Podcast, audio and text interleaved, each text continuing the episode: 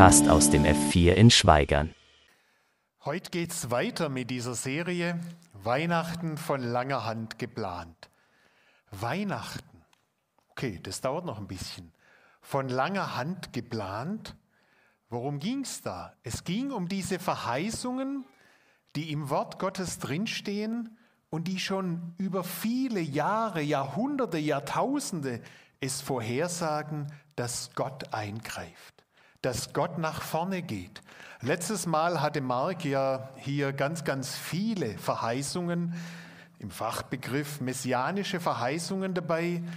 Verheißungen, Versprechen, da kommt einer, da kommt einer, der wird erretten. Da kommt einer, der holt heraus. Da kommt einer, der baut das Reich Gottes. Da kommt einer, der bringt das, was zerrissen ist, wieder zusammen. Jetzt heute möchte ich mich nicht auf ganz, ganz viele Texte beziehen, sondern eigentlich auf diesen Text, den wir gerade vorher schon gehört haben, aber den in einen großen Zusammenhang stellen.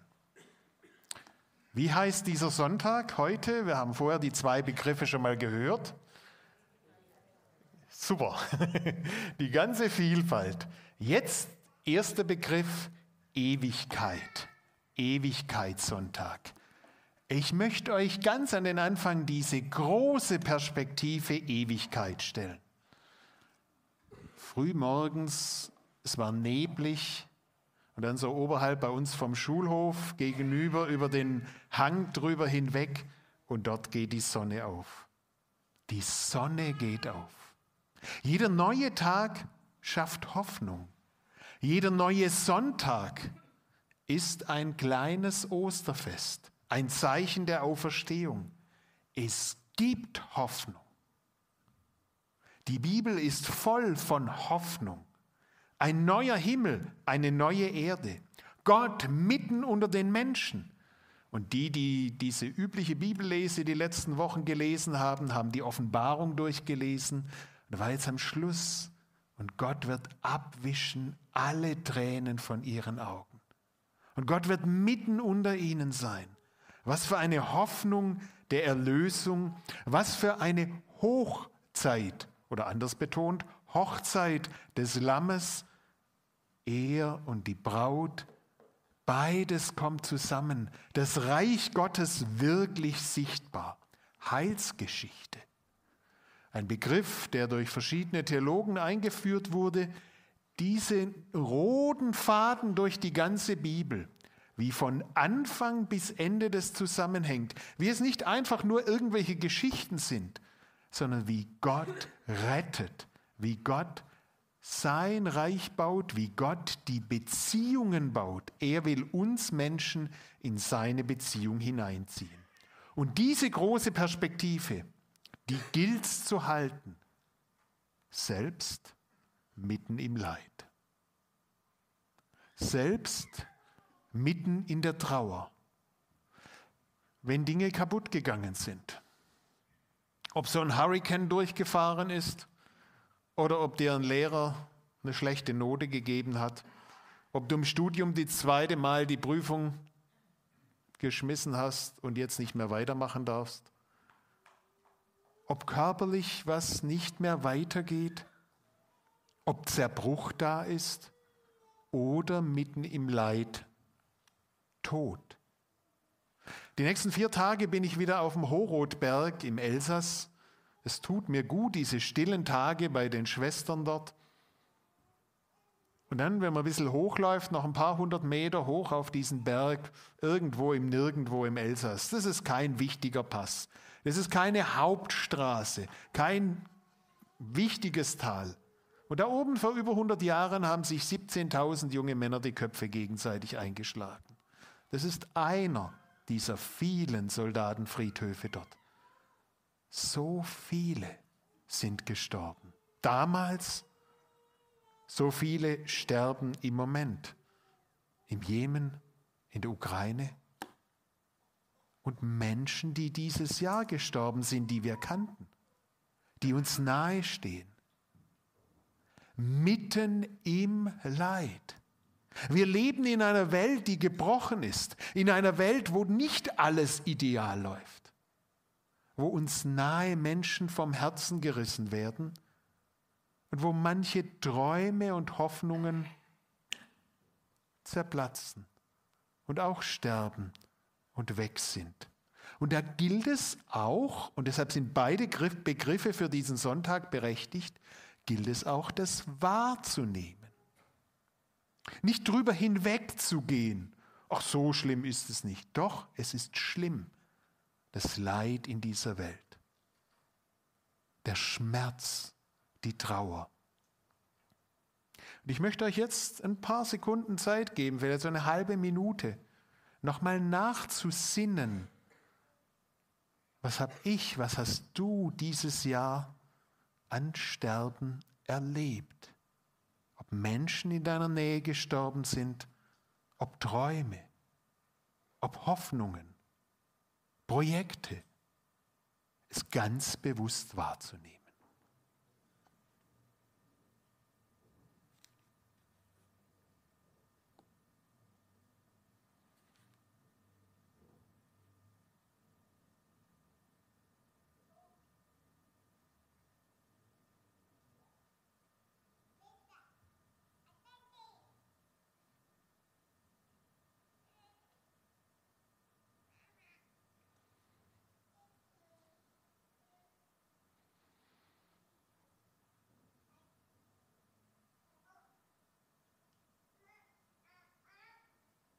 Trauer zuzulassen und auszuhalten, ist oft gar nicht so einfach. Menschen, die Trauer erlebt haben, sagen oft, andere meiden sie jetzt, wechseln die Straßenseite. Oder ein Satz, den ich schon öfters gehört habe, ja, ich will diese Witwe ja auf ihren Verlust jetzt nicht ansprechen, ich könnte sie ja dran erinnern. Na, da wird man sich nicht dran erinnern. Diese Trauer ist präsent. Aber auch für die anderen, dass wir das wahrnehmen. Ja, es gibt Leid in dieser Welt. Wahrnehmen, aushalten und dann kommt der Wunsch. Das soll doch anders werden. Der Wunsch nach Erlösung, der Wunsch nach Hoffnung, der Wunsch nach Trost und Beistand.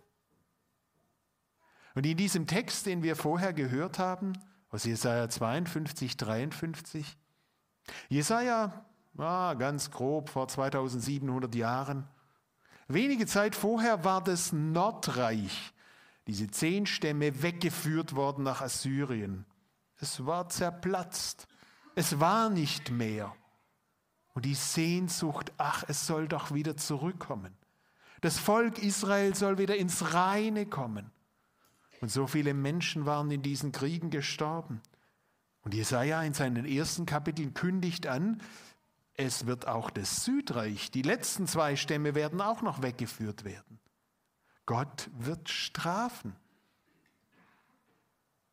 Und das ist so traurig und so schrecklich und so schlimm. Und dann kommt in diesem Schlussteil, ab Kapitel 40, kommt die Hoffnung. Tröstet, tröstet mein Volk. Es gibt Hoffnung und ich werde das Volk wieder ins Land zurückführen und ich werde noch viel mehr machen. Ich werde die ganze Welt versöhnen. Und ich werde diese Beziehung, die zerbrochen ist zwischen Gott und Volk, zwischen Gott und Menschen, werde die wieder zusammenbringen.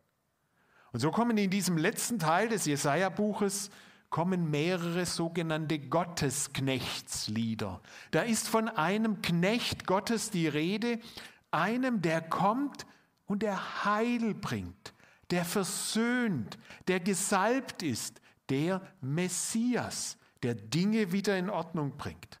Und da sind manche sehr fröhlich, sehr mutmachend.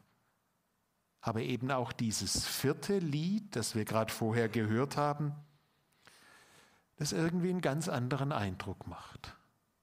Da heißt es, er kommt als kleiner Spross, als ganz kleiner Zweig, der aufwächst, als etwas, was man auf dem Weg übersieht. was, was soll damit schon sich ändern? Wenn wir jetzt Weihnachten feiern, wir feiern die Geburt eines kleinen Kindes. Es sind schon Milliarden Kinder geboren. Was soll mit einem sich ändern? Doch, es ändert sich alles. Mit diesem einen Kind Gottes ändert sich alles. Auch wenn es noch so unscheinbar erscheint. Und dann wird weiter beschrieben in diesem Text, wie wir ihn vorher gehört haben, wie Gott ganz anders vorgeht. Er kommt nicht mit großer Macht und Gewalt, schafft das Leid ab, schafft den Tod ab und geht einen neuen geraden Weg, sondern er kommt in das Leid hinein. Dieser Gottesknecht wird geschildert, er ist verachtet. Er war der allerverachtetste, unwertetste, voller Schmerzen und Krankheit. Die Leute haben die Augen zugehalten, wenn er zu sehen war. Ich habe euch ein Bild vom Isenheimer Altar, Matthias Grünewald. Dieser Altar stand ursprünglich nicht in einer Kirche, sondern in einem Hospital. Er war dort, damit die Kranken auf dieses riesengroße Bild schauen. Und sie sehen dort einen Jesus eigentlich gezeichnet, wie wenn er eine Grünkernvergiftung hätte. Wie wenn er wirklich todkrank wäre. Grünkorn, nicht Grünkern, Grünkornvergiftung. Ähm, wie wenn er todkrank wäre. Wie wenn er wirklich, oh, nein, das hält man nicht aus. Das ist furchtbar. Und sie sollten auf ihn schauen und sehen, und da kommt Gott in unser Leid hinein. Er nahm auf sich unsere Krankheit. Er lud sich unsere Schmerzen auf. Und wir hielten ihn für einen, der geplagt und von Gott geschlagen und gemartert wäre. Aber dabei geschah das alles wegen unserer Schuld. Die Strafe liegt auf ihm, auf dass wir Frieden hätten. Und als die Strafe dann immer schlimmer kam, als es wirklich furchtbar wurde, da blieb er, der doch alle Macht und alle Fähigkeiten hätte, stumm wie ein Lamm, das zur Schlachtbank geführt wird, wie ein Schaf, das zum Scherer kommt und sich nicht dagegen wehrt. Und dann starb er, hingerichtet, sein Leben ausgehaucht, hoffnungslos, bei Ungläubigen, bei Übeltätern begraben, obwohl er ohne Schuld war. Was für eine Verheißung ist es Drohung oder ist es Verheißung? Und dann schreibt Jesaja weiter und sagt, und wenn er dann gestorben sein wird, wenn dieses Schuldopfer vollbracht ist, dann wird er die vielen zum Erbe haben. Dann werden durch ihn viele zum Glauben kommen. Und dann stimmt genau das, was in diesem Bild zum Ausdruck kommt wenn Johannes der Täufer hier in dieser gemalten Predigt mit seinem überlangen Zeigefinger auf diesen gemarterten Jesus Christus zeigt und sagt, dies ist das Lamm Gottes. Das ist der, der für unsere Schuld gestorben ist. Das ist der, der uns wieder mit Gott versöhnt, der uns in Ordnung bringt. 700 Jahre vor dem Geschehen an Golgatha vorausgesagt. Auf eine völlig unerwartete Art und Weise. Wie viele Menschen sagen, so kann kein Gott handeln.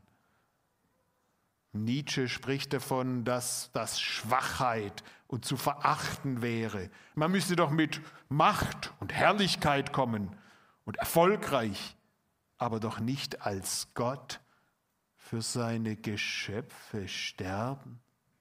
Auch andere sagen, also es ist doch Blödsinn. Ein Starker macht sich doch nicht so schwach. Und die frommen Juden sagten, nein, so kann man das nicht sehen. Das ist ja gotteslästerlich. Wie wenn Gott am verfluchten Holz hängen würde. Das geht doch gar nicht. Ich weiß nicht, warum Gott diesen Weg gewählt hat. Aber er hat diesen Weg ins Leid gewählt. Er selbst nimmt unser Leid, unser Sterben, unser Trauern, unsere Not, unseren Zerbruch. Er nimmt es wahr und er kommt hinein in Jesus Christus. Und er nimmt es auf sich. Er empfindet es ganz persönlich, das Leid, die Not. Und durch dieses Leid hindurch öffnet er den Blick zur Herrlichkeit. Auf absolut ungewöhnliche Art und Weise. Ein anderer Text aus Jesaja, Kapitel 55. Meine Gedanken sind nicht eure Gedanken. Ja, Gott hat manchmal viel Humor. Gott hat manchmal einen ganz anderen Weg, wie wir den gehen würden. Aber er erreicht das Ziel. Die Schuld ist vergeben. Das Leid ist wahrgenommen und der Weg zur Versöhnung ist offen. Und das hat Auswirkungen. Und wir könnten jetzt das gesamte Neue Testament durchgehen, wie diese Verheißung aus Jesaja 53, wie die im Neuen Testament schon Auswirkungen hat. Ich möchte nur zwei Stellen herausgreifen.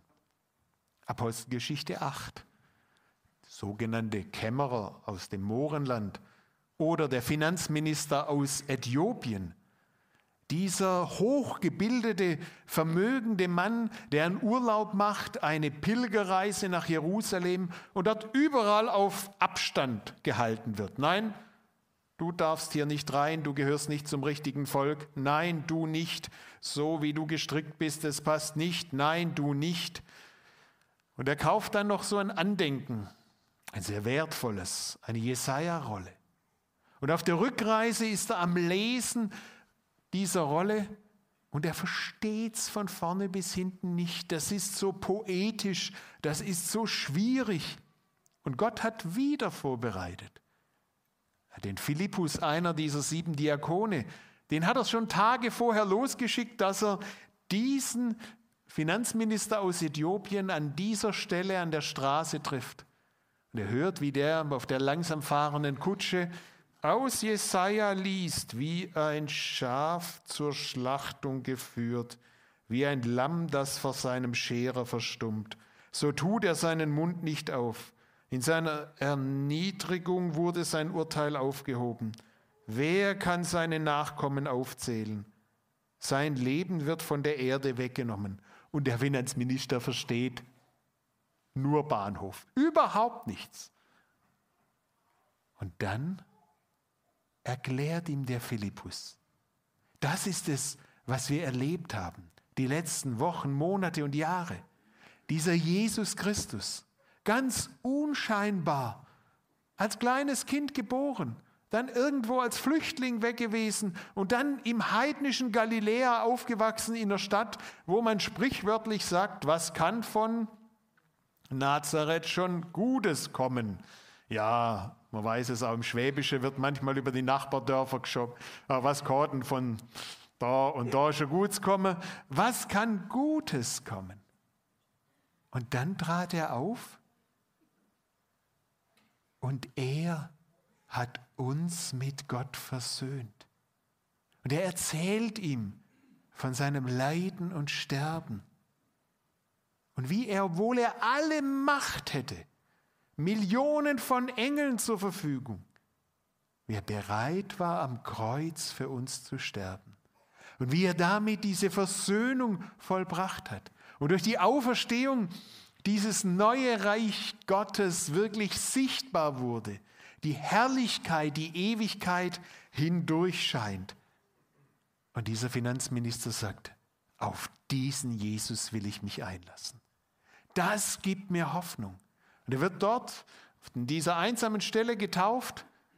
Und diese Text, dieser Text in der Apostelgeschichte endet, und er zog seine Straße fröhlich. Auch wenn das Erlebnis in Jerusalem gar nicht so fröhlich war, weil er durfte gar nicht dahin, wo er wollte. Aber jetzt ist ihm Gott begegnet. Und jetzt ist Ewigkeit in seine Trauer, in seinen Schmerz hineingekommen. Jetzt ist etwas Neues entstanden. Oder nehmen wir einen Text von Paulus, von dem wir ja viele Briefe im Neuen Testament haben, aber im ersten Korintherbrief fasst er es zusammen. Und wenn ich nichts anderes sagen dürfte, aber eines, das würde ich immer predigen, das ist für mich das Allerwichtigste, das Wort vom Kreuz. Das Wort von diesem Kreuz auf Golgatha, wo Jesus für uns starb und die Versöhnung mit Gott schafft, wo Jesus unsere Schuld, unser Leid, unsere Krankheit, unsere Not, wo er es auf sich nimmt und die vielen zur Beute hat, die viele damit, für viele damit die Erlösung wirklich schafft. Jesaja 52, 53.